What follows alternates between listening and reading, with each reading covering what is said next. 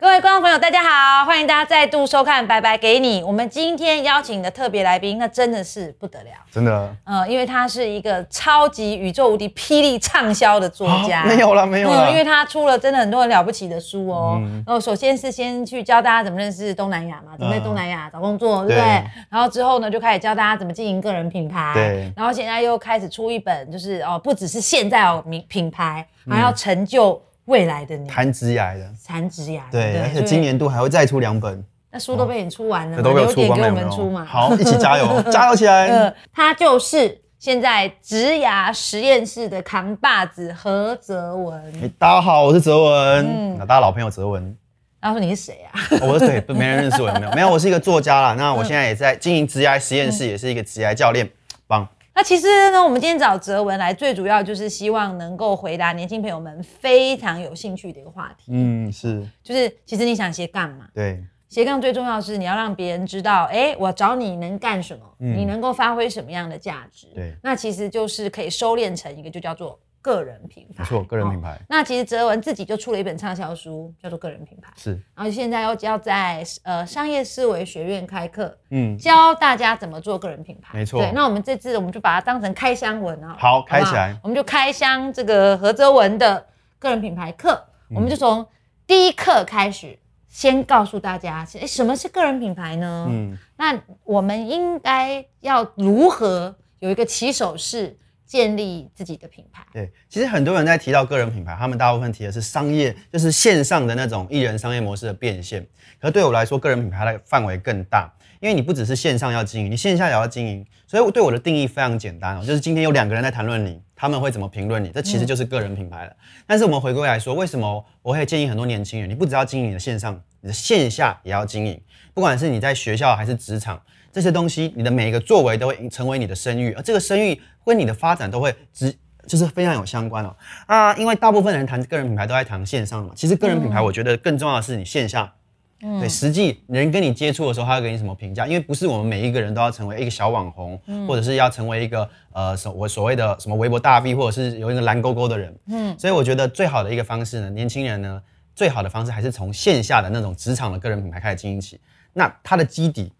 要必须要是专业，怎么说呢？我我觉得个人品牌就是声誉，声誉可以分成两种，哪两种？一种是性格，比如说我这个人性格就是暖男之类的，这个说你是个暖男，就是个性性格上面的名声。嗯，那那可是如果你除了暖男还是个帅哥，哦对，还是个帅哥，帅哥就是个外表这样子。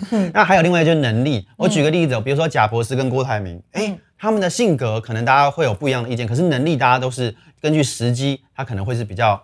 有一一致的一个一个评价这样子，嗯，所以从性格名声跟能力名声而来，我们更就可以知道一件事情啊，其实有一个东西比较更可以让你进个人品牌上面更加持，就是能力的名声。嗯，其实我觉得哲文讲这个我很有 feel，对，就是特别是把这个个人品牌做了一个线上与线下的分野，对，因为线上这个东西感觉起来真的可以操作，嗯，哦，但线下真的就是必须要靠累积。对。我其实。后来就是在跟就是很多人在社群上面，嗯，呃，从线上先认识他，可是后来真的线下去共事之后，发现哇哇天哪，这个中间的这个鸿沟雷暴比那个马里亚纳海沟还深。但其实。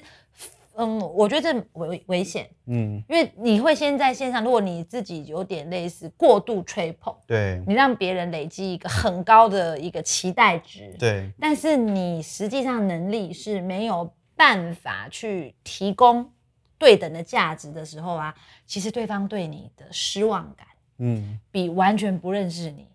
更强对，因为它是从一百分往下扣，是没错没错没有错，这这真的是很重要的一个意见。对，那好喽，假设我们现在就是大家都明白了为什么要有个人品牌，你认为就是有了个人品牌能够做哪些事情呢？呃，我觉得很多。其实我我我们场先从职场上实体来看，当你个人品牌经营好的时候，先不讲现场，讲实体来说。个人品牌一经营好，很多机会就来了。嗯，因为人家知道你的能力，它就是品牌，就是讲好故事嘛，它就是一个行销。那这个产品的本身什么？就是你个人，嗯，你的专业能力跟你这一个人的本身就是一个产品。很多时候，这个时候啊，你的机遇就来了。我举个例子哦，很多人他在职场上他表现出来出众，他在公司上受到肯定之后，外面风声传出来，哦，这个人是个人才，这个人干事很不错。那接下来他其实都不用找工作了，机会就会一直来。嗯，不管是内部还是外部，不管是他本身的职职位的机遇，还是他外部合作的机遇，就会一直来。那这也是为什么要经营个人品牌原因，因为这个时代啊，其实没有一个人他有所谓的隐私。嗯，怎么说没有隐私呢？我们现在每个人哦，你不管是就算你是大学生。只要在 Google 上面搜你的名字或搜你的中英姓名，都有可能找到你的足迹。嗯，对我们任何的评价都有机会，就好像摊在阳光底下让人家看见。所以这个东西变成是这个时代每一个人都应该经营个人品牌，不是说哦我想当网红，我想要有声量，而是每一个人都要注重开始注重你个人的品牌的价值。哎，其实这点也是我呃，我认为所有人都要注意的。对，因为大家都会以为就是我要当网红，对，才是。个人品牌，嗯，有意义，嗯，其实你只要在数位上面哦有任何的痕迹，你就一定要注意，因为一点一滴，一点一滴就累积起你这个人的品牌，就算你不想要，嗯，也有。对，哦，那所以很多人都会把那个 Facebook 啊或 IG 啊当成一个发泄情绪的管道哦，然后大家就是会看着你的 Facebook，然后指指点点，哎，其实渐渐的，就是有可能你不是一个情绪化的人，对，但因为你透过网络。传递的讯息都是在发泄，都是在爆炸。嗯哦，大家到时候就是给你一个 hashtag 啊，这是一个 EQ 不好的人。真的真的，其实我们发的每一个文都会成为我们履历的一部分。我从人资的角度看呢，我们今天看到一个人，他的呃他的 CV 非常不错，在找他来之前，我们会做什么事？小白姐猜猜看。就是去 screen 他的那个 Facebook 啊，LinkedIn 啊，直接肉搜他，然后看到这个人，因为那个东西藏不了的。嗯，你平常怎么样的？观点就跟你知道，你的 CV 可以包装，你的面试的时候你可以去训练。可是那种历来以来从小到大这种网络的足迹，那个很难去作假的。哦，这个好像是现在就是在 HR 领域的一个显学，一个趋势，对，就是那个 social recruiting。对对对，嗯嗯，对。那就那我想问一下，对子文，因为我们好已经了解了，嗯，就是呃个人品牌为什么重要，然后跟有了个人品牌。能够做什么事，跟你没有好好的重视自己个人品牌的累积，会发生什么样的后果？但一样，我我我我知道很重要啊，但我真不知道怎么做。哎，你可不可以给我们的朋友们三个比较容易记忆的点？就是好，我现在就是起手式，我要开始做个人品牌了。有哪三件事情是你现在一定要注意的？对，我觉得个人品牌第一步啊，你要先清楚你的定位，你的定位是什么？哦，很简单的，我们从几个角度讲，我会叫它是不 UAV？什么叫 UAV 呢？第一个你要 understand 什么呢？你的受众是谁？嗯，你写这东西要写给谁？嗯，哦，我们就要用一个从商业社会概念叫做 personal，在台湾的翻译叫做人物志，在中国的翻译叫用户画像。到底你写这些东西，你做这些内容创作，你要给什么样的人看？你的用户是谁？这个是第一个我们要知道。那第二个 A 是什么呢？第二个 A 就是你要开始分析他们有什么痛点。嗯，你要。Analyze 他们的 pain point，我讲的是英文哦。你要知道这群受众，你 我刚以为是发文。对你刚刚框定的这些受众，他们遇到什么样的问题，然后你提供了什么样的 solution，所以就是最后一个 V。这个 V 是什么呢？V 就是你提供什么样的 value。对，所以你要知道，你要知道，我今天写这个文章，我是根据写给谁一样嘛？我们写职场，比如说你想要写职场，很多人很喜欢写职场。今天。写给三十几岁的职场、四十几岁的职场或二十几岁，甚至写给大学生的职场不一样，完全不一样。对，所以你要先了解你要写给谁，因为他的 pain point 真的是对对。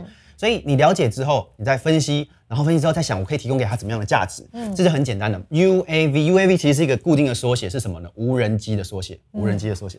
哦，对，其实这样 UAV，其实用无人机这个意象是真的还蛮能够联想的。对，因为无人机其实这样，你的目标非常的精准嘛，对不对？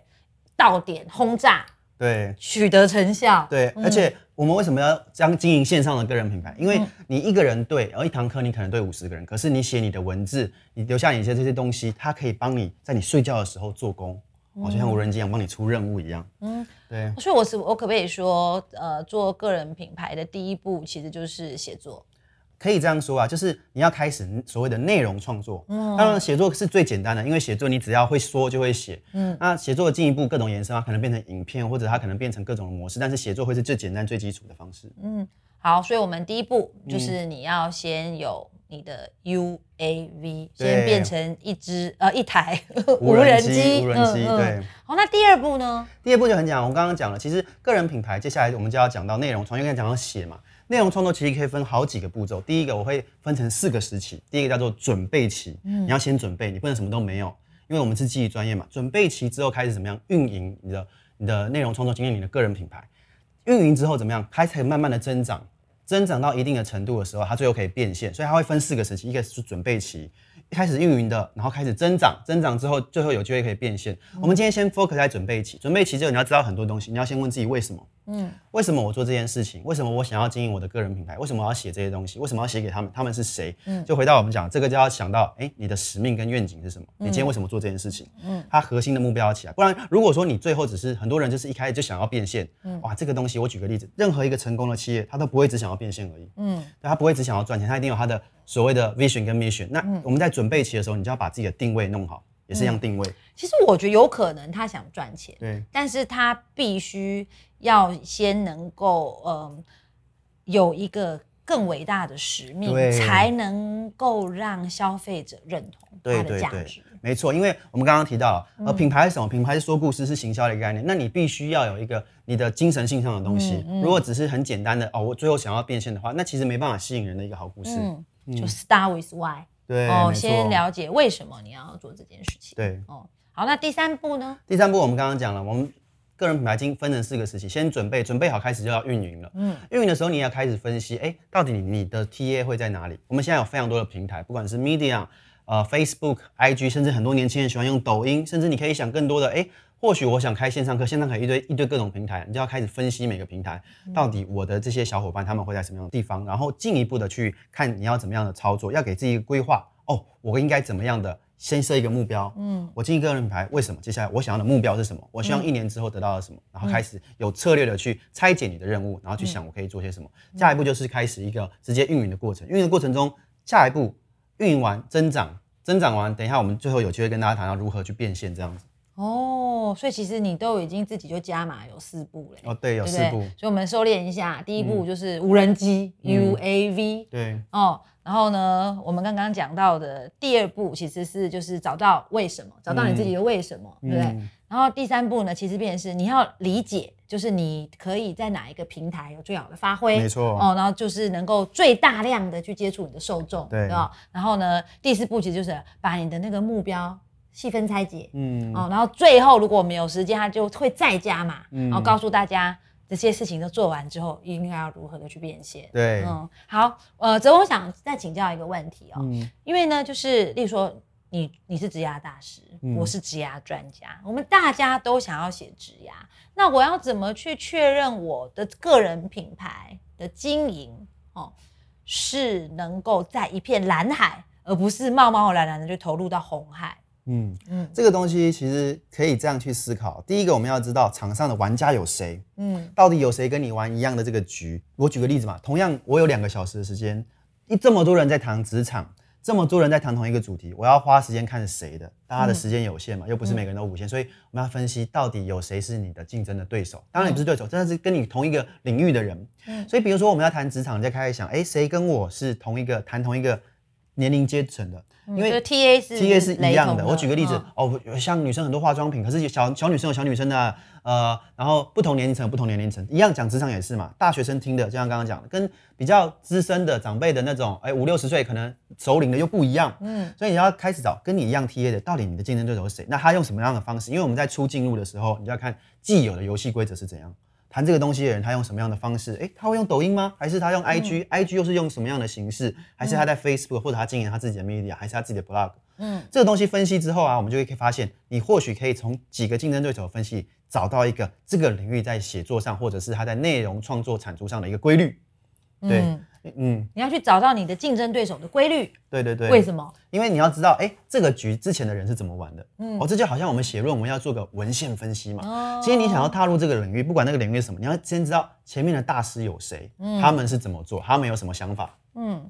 那好，你要怎么去写过这些大师呢？这就是 PK 这些大师。这就是非常重要的东西啊！其实不管是什么样的 T，它都可以在拆分，一定会有某个区秀的。痛点还没有被满足起来，嗯，对，所以你就要思考，到底我写的东西跟别人有什么不一样？如果写的一样，为什么人家看你？所以，我们今天就跳过来再讲那个东西。其实，个人品牌经营最忌讳有两种情况，什么情况呢？就是知识整理者。跟知识搬运者。嗯，我举什么叫知识整理者？而现在很多年轻人他经营个人品牌，他喜欢写书评啊，或者是他喜欢写去参加活动啊，可是他毕竟是别人的东西。嗯，所以回过头来，我们要怎么样在个人品牌经营好？就是你必须要真正你的东西。所以必须内化，然后再重新输出。对，它是必须是真的是你的东西，而不是你听别人说你看过什么书。那这个东西它要跟我们的生命的经验有做一个结合，嗯，有做一个结合。那我也常常跟大家讲，年轻的朋友讲，你不能教别人你不会的事情，嗯，这个是个人品牌经营、内容创作上最核心的。你不能教别人你不会的东西。我举个例子，像我写面试谈谈薪水。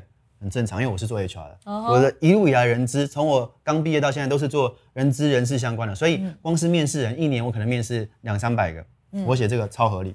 可是如果今天你完全没有这个经验，就是我还在学校，我就告诉你如何去谈判薪水。对，那这个东西就是虚的，你就等于是搬运跟整理而已，这个很忌讳。嗯，就瞎报。对，瞎报。嗯，大家就会觉得说凭什么？对对对，那也要跟大家分享的是，有些年轻人也会想说啊，我这个东西我写了会不会很丢脸？啊，我这我这个东西会不会写的程度不够？如果是你亲身经历的，你写的完全没问题。比如说有些年轻人，他他也面试过，他面试可能是实习，他面试的可能是一些比较呃实习相关的。那这个东西你重整下来分析，你对谁有帮助？跟你差不多的人背景有帮助。我甚至就是比你更之前的大学生。对对对，我举个例子嘛，你九十分可以交八十分，六十分交五十分，三十分也可以交二十分。所以你写的东西一定可以帮到某些人，只要那个东西是扎实的，你的经历，你真的是你会的东西的话。嗯，哎，其实这真的是这样子哎，哦，就是一个面试，其实你先猜到 T A，嗯，没错，哦，例如说你讲到大学生，对，哦，可能像哲文写的就会很适合这种即将要毕业的投入职场，对，那个是一个大学生，可能大三大四，他正在呃四处的在各大公司去做实习的机会的的这种。面试，嗯，哎，他就可以把它整理起来，给那些高中生啊，没错，或是这种比较 junior 的大学生去看，哎，一点也不违和，然后也不用觉得说我一定得写的，好像要跟哲文一样那么高大上哦。重点应该是真诚，对，而且要分享，可是分享是你会的东西，这个是最重要的。真诚的分享你会的东西，对，你会的东西。那很多年轻人会想啊，我写这个东西，我怕会被一些呃前辈批评啊。我跟大家讲，批评是好事情，嗯，真的，为什么是好事情？他今天批评你代表什么？他注意到你。第二怎样的？你其实得到一个免费的老师，你知道哦。你一年轻人，你很虚心的去请教，哎，这个前辈，我到底哪边写的可以更好？嗯，他一定作为一个前辈，一定很乐意去跟你分享。那你这个过程中，你免费得到得到一个老师，对。而且其实，哎，你都写到有一个前辈忍不住想要去指正，哦，那真的是一件很了不起的事情。对对对，我就跟大家分享，我之前我早早期写很多文章是国际政经相关的，嗯，那那个时候当然，因为我自己也不是这个背景，我很多就是我亲身的经历，在东南亚经历，有也有时候有一些人指教，嗯，我后来就是网络上留言，哦，感觉一般的人看可能觉得很刺眼啊，很难过，我就直接私讯这个人，然后去跟他交流，后来反而交到很多朋友。因为发现原来我们是同一个领域的，我们都关注这个议题。虽然一开始他可能对我的文章有一些误解，但是后来这样的交流，哇，反而得到朋友。这样其实也是，这也算是一种危机的管理。对对，一种危机就是经营品牌，品牌可能就是会有人喜欢你，嗯，有人不喜欢你。对哦，那哦喜被被别人喜欢很高兴，但是被别人不喜欢，其实哎，反而就是他只要愿意关注，就是给我们机会，可以。用一些技巧去把它化为有。其实提到喜欢不喜欢，也是很多年轻朋友就是怕怕讲话会被人批评讨厌。我要跟大家讲一个概念哦，我们经营品牌，当越多人知道你的时候，会有越多人不喜欢你。嗯，为什么？因为这个是等比放的，一定正常来说啊，一定会有一半的人喜欢你，一半的人不喜欢你。嗯，那当你越来越多人知道，肯定喜欢你的也会变多，不喜欢你的也会变多。嗯，那很多年轻人就啊，我我我这次这篇文章好像被批评，我这次分享好像被人哦有不一样比较负面的一个言论，他就很难过。那我跟大家讲。你这个不用担心，为什么？因为只要你是一个人类哦，一定会有人讨厌你。哎，那我就有一个延伸问题了。对，如果今天我的个性就是一个玻璃心，我就很玻璃，我只要被别人批评，我就吃不下、睡不着，就很难过。那这样的人还适合经营个人品牌吗？我我老实说了，这样这样子的情况，心态一定要先调试。因为如果呃你怕红的话，那你就不要红；怕热不要进厨房了，怕热不要进厨房嘛。因为当你越多人认识，回到我们刚刚说。被讨厌是正常的，除非只有一种情况下，没有人敢说你坏话，就是你是集权社会的独裁者，嗯，敢说你坏话拖出去砍了。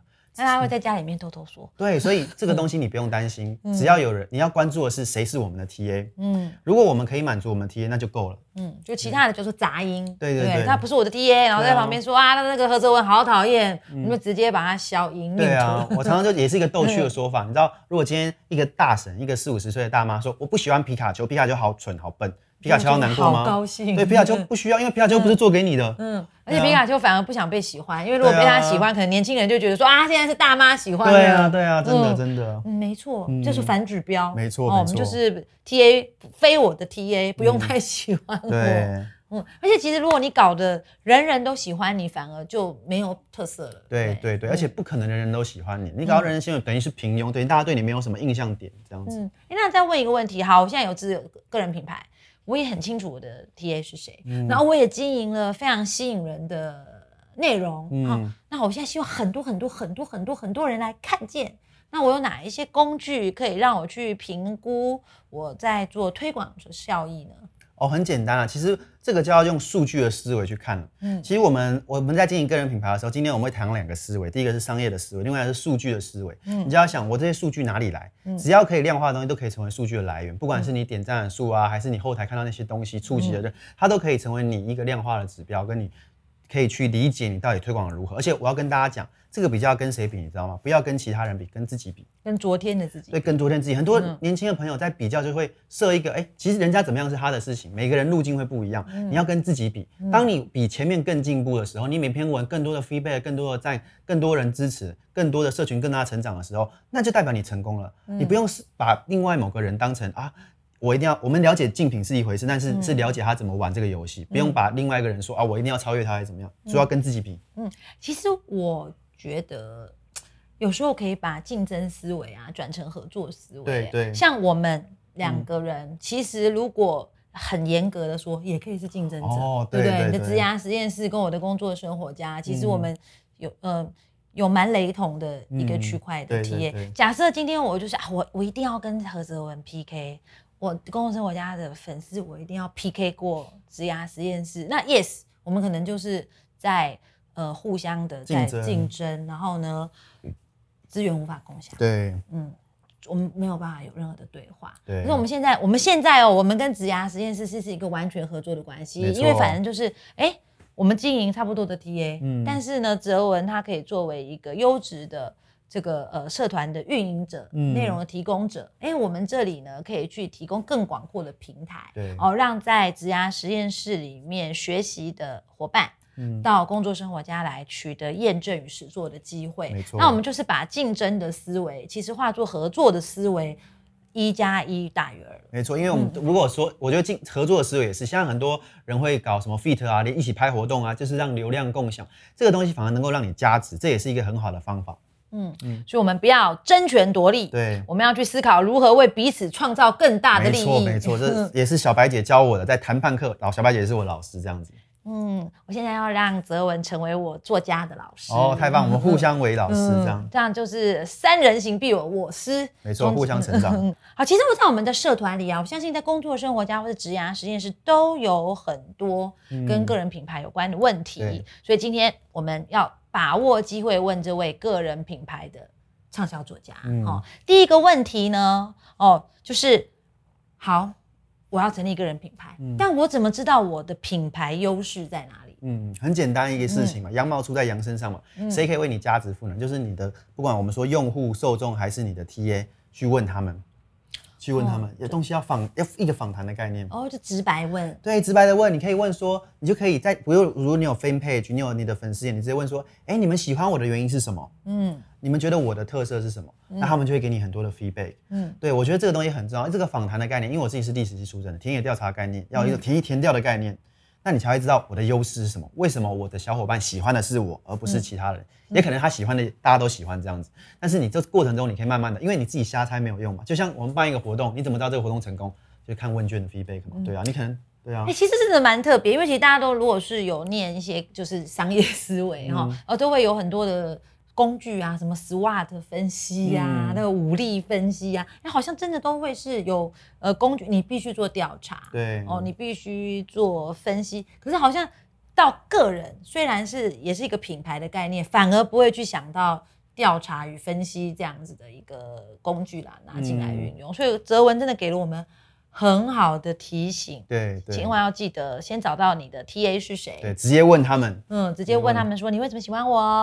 哦，我要写哪些东西给你，你才会想看，对，哦，那你才不会就是呢，呃，接下来都一直在做虚功，没错，然后还呃反复的测试，才呃最终找到。你的受众喜欢什么东西？我觉得这是一个非常好的提议。先做调查，没错。哦，那第二个呢，就是好，其实经营个人的品牌哦，应该有很多不同的方式。对，那你有看过哪几种？呃，我觉得这个东西还是要回到我们商业上讲，以终为始。所以我们刚刚讲几个阶段嘛，其实最后一个阶段就是大部分人都是想要变现的。那我们讲有几个变现的模式，我自己分类是分这样分成这样子，我觉得可以分成三个大类。第一个叫做什么呢？第一个叫做是像协同行销类，这个是怎么样？比如说你透过未来的业配、未来的联盟行销这种方式，这个东西行销的主体是你的伙伴啊，比如说不管是业配啊，还是你联盟行销主，这个是靠流量的方式。第二个是。知识产品化的方式，知识产品化，你最后变现的模式可能怎么样？你变成课程，不管线上线下，最后还有怎么样呢？订阅制，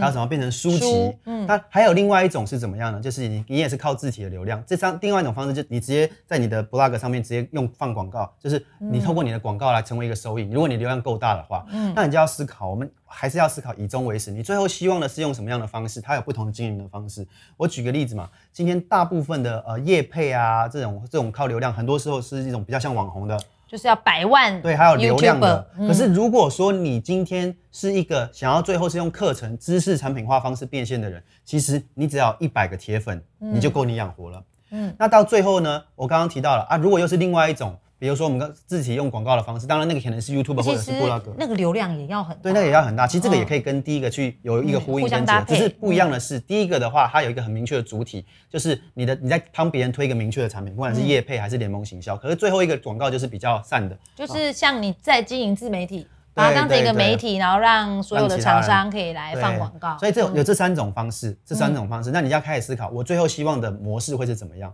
那它回推，那我要怎么经营？因为你想。各种个人品牌，有人是一样是知识型的人，有人是更知性到可以开课的，那有人只是这种诶乡里奇谈啊，讲一些哦有趣的东西啊这样子，所以一样以终为始，回过头来先想我要怎么样，最后是什么样的情况，再回来看我要怎么经营。其实就是要找到自己的战场，对自己的战场。有些人适合就是这种空战，啪啪啪啪啪啪啪哈，一一下子就是大面积的歼灭。那有些人就是打这种呃。游击战，对，或者陆地的这样子，对，因为因为其实，哎，老实说，如果今天你就不是那种，嗯，能够有很大的量体的人，很一下冲出很多的流量的人，你真的去把自己的目标定在要去做媒体平台，或者是去做联盟营销，哦，那真的可能一辈子都都赚不到钱，真的真的，哦，那还不如就是哎。做这种精致的，没错。哦，知识萃取的，然后就就要从呈呃呈现一种知识变现的这样的一个方式，比较容易成功。那我们今天非常的谢谢泽文，我们现在今天就是你呃，如果对于泽文的个人品牌有兴趣，嗯，可以去参加商业思维学院，或者是呢到植牙实验室来，因为植牙实验室之后呢，哈，它会有一些呃带状的课程，没错，协助伙伴们经营自己的。个人品牌走向价值变现，没错没错。那当然，千万不要忘记，不管是商业思维还是职业先是都是工作生活家的好朋友。所以你在工作生活家社团都会碰到这些大神，没错。请大家一定呃有任何想要讨论的，有心得、有问题，都可以在工作生活家社团呢哦来跟我们做分享。那再来，请不要忘记哦，大家喜欢我们的节目，一定要按赞、订阅、分享。还要开启小铃铛才会收到我们的通知。那今天谢谢泽文，谢谢谢谢小白，拜拜给你，谢谢，拜拜，拜拜拜拜。